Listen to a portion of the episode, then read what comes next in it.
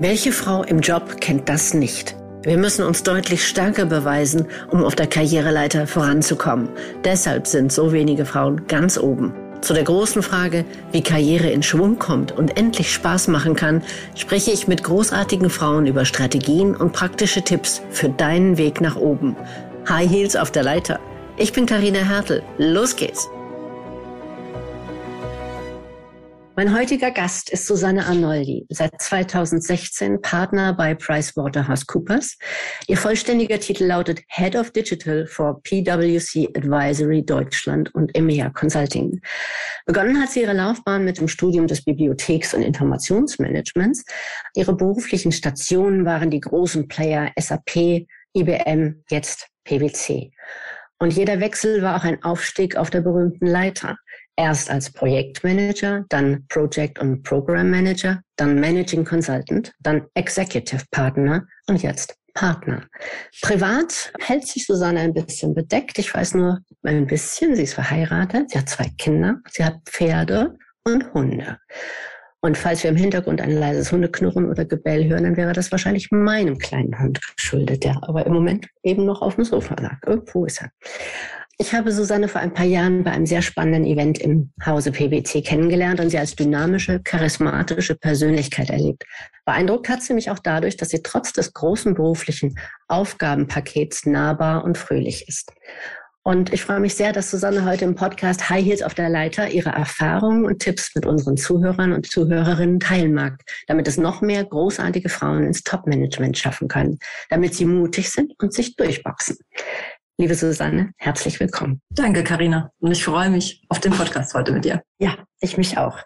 Ich starte gleich los mit meiner ersten Frage. Wie siehst du deinen beruflichen Werdegang? Ist es steil bergauf? So sieht es für mich aus.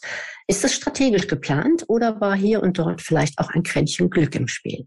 Ja, die Frage stellen mir immer viele, ob ich mir einen strategischen Plan gemacht habe, wie ich meine Karriere machen wollte. Und ich finde, du hast das ganz gut in meinem Lebenslauf eben schon dargestellt.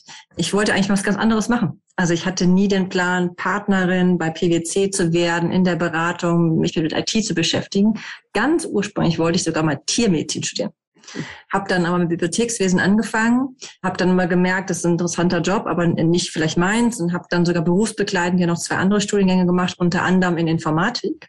Und ich hatte zu Beginn meines Studiums null Berührung mit IT und Technik und ich wollte auch kein Entwickler oder so werden. Habe dann aber wirklich als Entwickler ja auch gestartet bei SAP.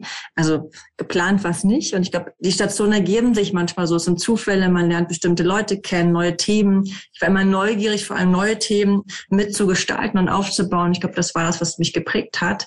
Die Neugier, die Möglichkeit, was Neues zu machen. Aber geplant war das so in dem Werdegang nicht. Mhm. In meinem Podcast-Titel tauchen ja Schuhe auf.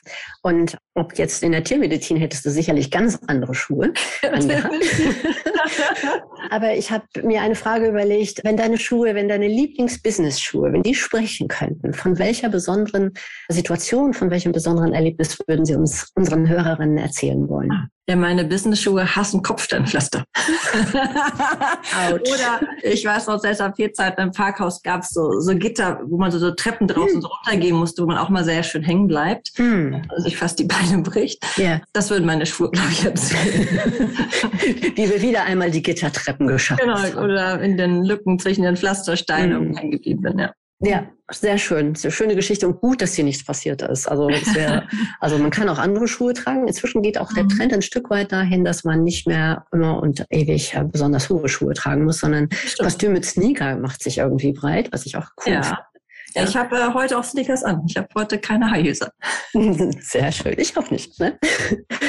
Ich habe als Frage oder als Stichwort irgendwie noch, weil wir es gerade auch so ein bisschen vom äußeren Erscheinungsbild haben. Du hattest irgendwo angedeutet, es hätte mal so Kollegen gegeben, die irgendwas zu deinem Outfit gesagt hätten, von wegen irgendwie mit Klamotten. Magst du da diese Geschichte erzählen, wenn du dich an die erinnerst? Ja, ja, ja. Ich habe früher immer klassisch so in der Beratung sehr spießig, natürlich Kostüme gehabt, Hosenanzüge. Mhm. Und ich weiß weiß noch, als ich damals PwC gekommen bin als Partnerin, hatten wir so eine große Partnertagung. Und eine Kollegin, Sally, ich grüße dich, kam in einem knallroten Kleid mit großen roten hohen Absätzen so High Heels an und ich dachte, boah, hey Sally, super Kleid. Stand dir auch gut.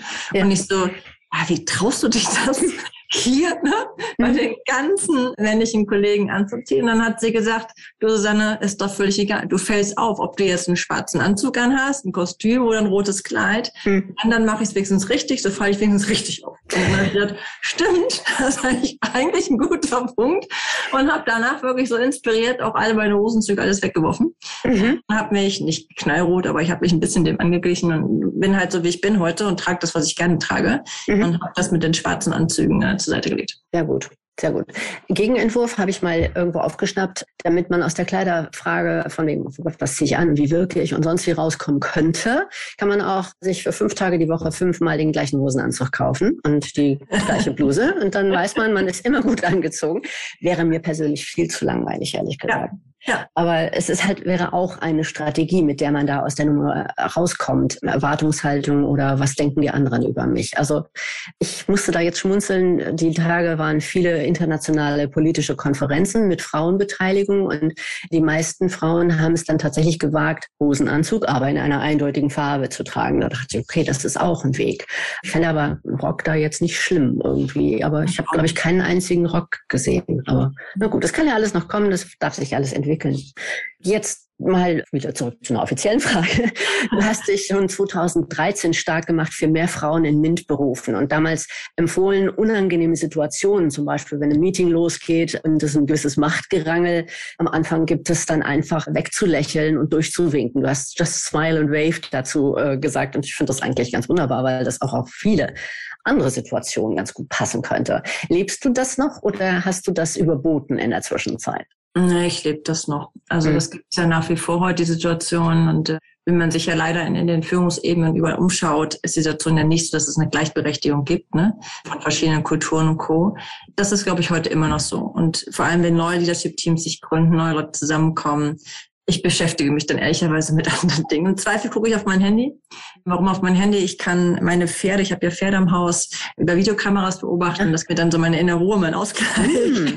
Mhm. Und schaue dann da drauf und denke, ach, lass die Herren sich erstmal ne, zurechtfinden, mhm. bevor wir dann zum Inhaltlichen kommen. Und das gibt es wirklich heute immer noch. Das ist äh, schade. Schade, ja. Ja, hat aber vielleicht auch damit zu tun, dass es einfach immer noch sehr viele Männer und viel zu wenige Frauen sind. Also Zurück zu unserer Mission. Wir wollen ja Frauen Mut machen, dass sie sich mhm. durchboxen und dass sie sich eben auch überhaupt trauen, Karriere zu machen. Und es gibt ja auch einen Trend, dass gar nicht mehr so viele Lust haben auf eine Führungsposition. Das ist mir jetzt gerade noch mal in einem anderen Artikel begegnet und ich frage mich, woran liegt das? Ist das das Vorbild der Eltern, die sich kaputt geschafft haben? Oder ist es Bequemlichkeit, weil wir ja in eigentlich einer komfortablen Welt leben? Was schätzt du? Das ist eine gute Frage. Vielleicht frage ich die falsche. Nee, das ist die richtige Frage. Ich hatte jetzt die Tage auch, ich habe eine Mitarbeiterin verloren.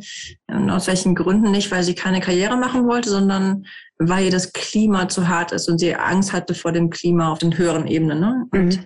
was ich schön finde ist, und das beruhigt mich immer, dass die junge Generation, die nachrückt, ein mhm. anderes Verständnis hat von Zusammenarbeit, von Führung, von Miteinander. Diese neue Zeit, ne, die hoffentlich dann auch nach oben sich weiterentwickelt auf alle mhm. Ebenen, ist ja viel diverser, viel, viel interkultureller, viel agiler, ein ganz anderes Miteinander. Und ich glaube, in, dieser Umgebung fühlen sich Frauen wahrscheinlich auch viel wohler als in den, in den heutigen Situationen. Ich glaube, es hat viel mit Kultur und wie miteinander agiert wird zu tun. Und deswegen haben wir halt, also ich habe manchmal auch den Gedanken gehabt, will ich das noch, will ich mir den Stress tun, mhm. antun, warum mache ich das? Ich setze darauf, dass die Kultur an sich verändert, Führung und, und Miteinander und dass dann auch wieder mehr Frauen Lust darauf haben, mit dabei zu sein. Ein Aspekt könnte ja sein, eben dieses vernetzte Denken, während so klassisch Tunnelblick zu 360-Grad-Wahrnehmung, dass das auf das vernetzte Arbeiten, vernetztes Miteinanderarbeiten einzahlt und deshalb immer wertvoller und immer wichtiger wird und auch als solches wahrgenommen wird. Ja.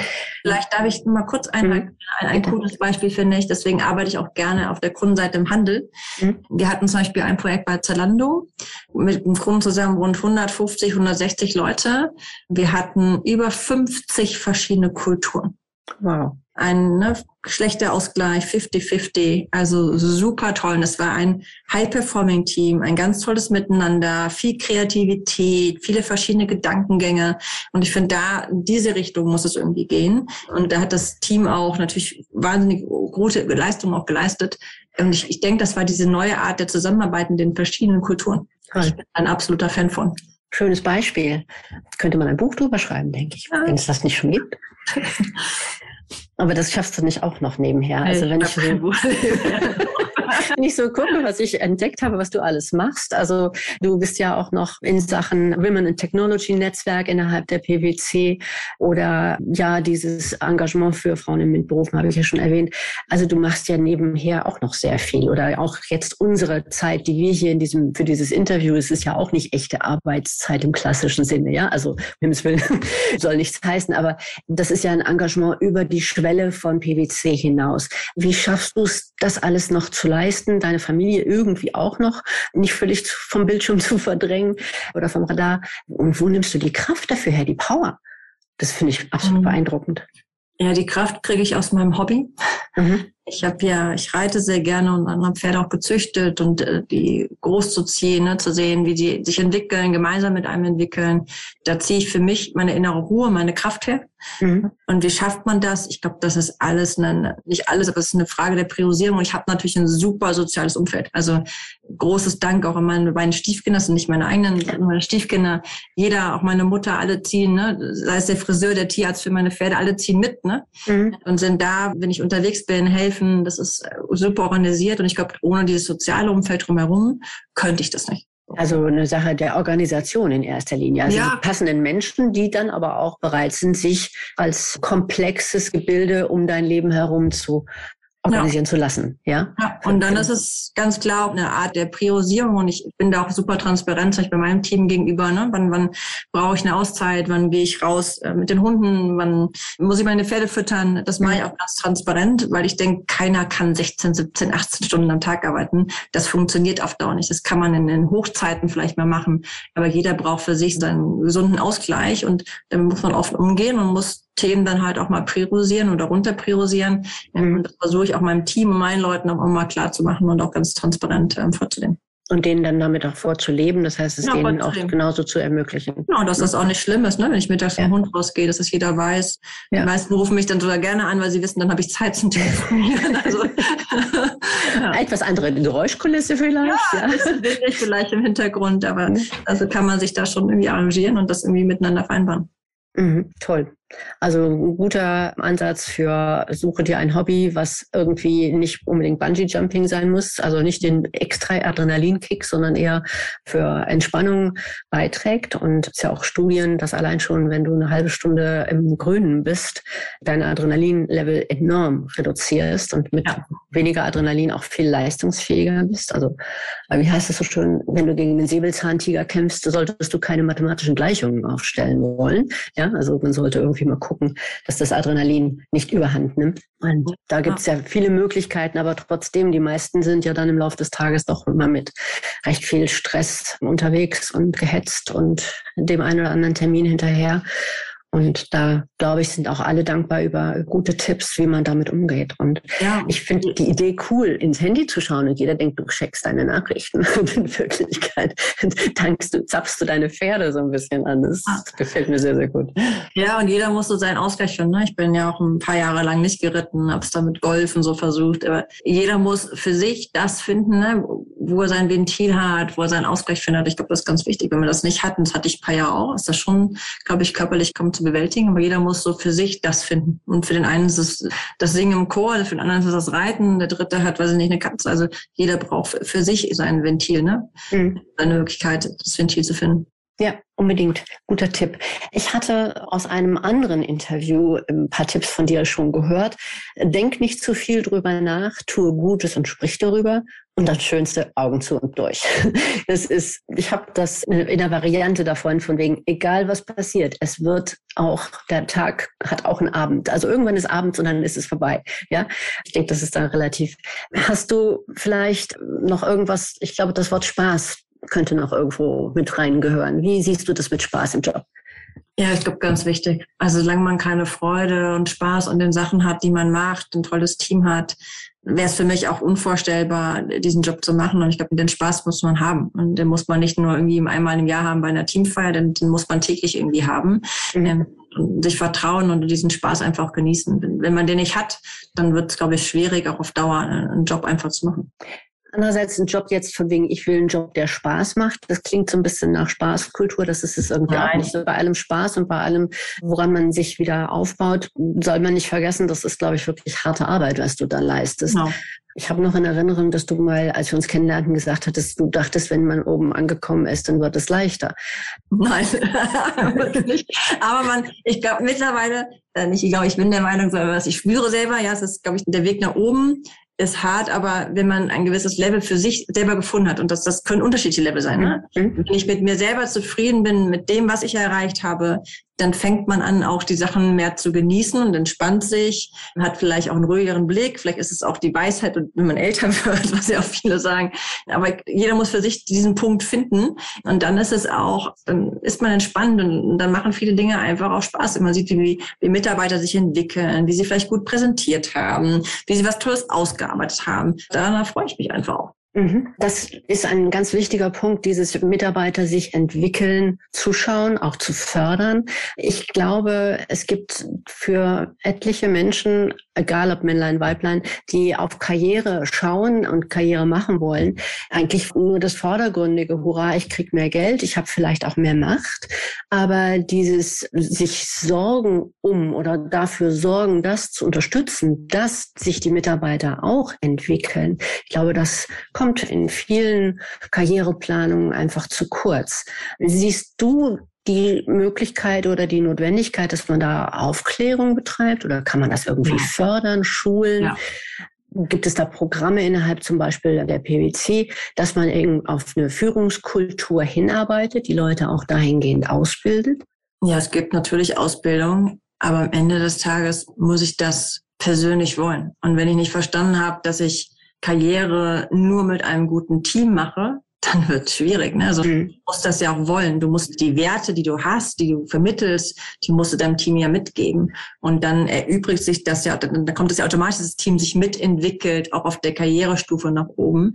Aber mhm. hast du dieses, dieses Core-Team, sage ich immer, ne? und das habe ich von vier, fünf Leuten, denen ich zu 1000 Prozent vertrauen kann, die immer da sind, wenn ich sie brauche, die ich auch mal anrufen kann und mich auskotzen kann über irgendwas. Ne? Also mhm. wenn du dieses Team hast und dieses Team muss auch kritisch sein, ne? also das Team ist mir gegenüber Gegenüber auch super kritisch, wenn ich irgendwas falsch mache, was auch richtig und gut ist.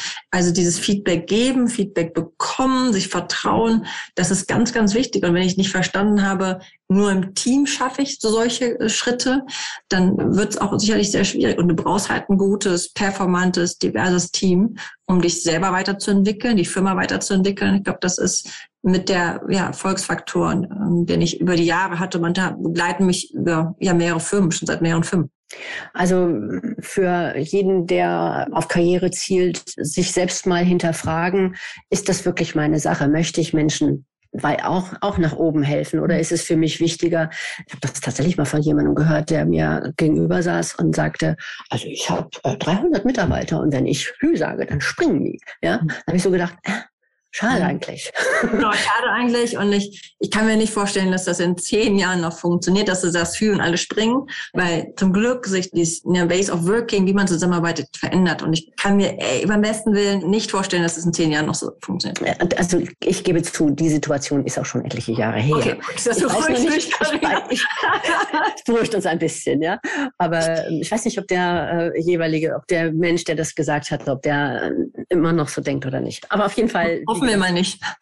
Glauben wir an Weiterentwicklung. Wir haben schon ein paar schöne Tipps von dir bekommen. Eine Frage, weil wir müssen jetzt ein wenig auf die Zeit gucken. Eine Frage, was soll denn eine ambitionierte, talentierte Frau auf jeden Fall vermeiden? Also welche Abseitsfalle ist eine Sackgasse, führt eine Sackgasse? Was meinst du? Ja, ich glaube, das ist, glaube ich, irgendwo anders schon mal aus einem anderen Interview zitiert. Viele Frauen, das finde ich immer so schade, wenn sich neue Möglichkeiten ergeben, neue Aufgaben, neue Rollen, hadern immer sehr stark. Ne? Kann ich das? Bin ich soweit ausgebildet? Schaffe ich das? Nee, das ist falsch. Natürlich schaffe ich das. Der Mann neben dir schafft wahrscheinlich der, die gleichen Fragen, aber die haben ein anderes Selbstverständnis wahrscheinlich von sich selber. Mhm. Oftmals, glaube ich, stellen die sich die Fragen gar nicht. Wir Frauen zweifeln viel zu oft. Und ich glaube, das war mit einem meiner Erfolgsfaktoren. Ich habe einfach Dinge mal gemacht, völlig neue Dinge ausprobiert, bin nach Indien gegangen und, und also ne, diese Offenheit, neuen Themen zu haben und nicht daran zu hadern, das zu machen, einfach weniger drüber nachdenken. Ich glaube, wir Frauen denken in einer Tour, der ganze Kopf rattert den ganzen Tag. Und zerreden uns die Dinge. Wir zerreden uns ja. diese Dinge, ja. zerreden sie uns schlecht. Also einfach ausprobieren. Und wenn man ein gutes Team hat, schafft man auch jede neue Aufgabe. Das ist Wunderbare Haltung. Die neue Aufgabe beziehungsweise das neue Thema, was dir ja jetzt total in großen Leuchtbuchstaben quasi auf die Stirn geschrieben steht, ist ja Metaverse. Und ich habe überlegt, ob wir das in unser Format mit 20, 25 Minuten überhaupt reinbringen können. Ich, ich habe mich dagegen entschieden, weil das Thema viel zu gut ist, viel zu mhm. groß ist. Und ich möchte lieber hier akustisch schon mal den Hinweis geben, es gibt schon einen Podcast dazu von dir im Handelsblatt vom 18. Mai.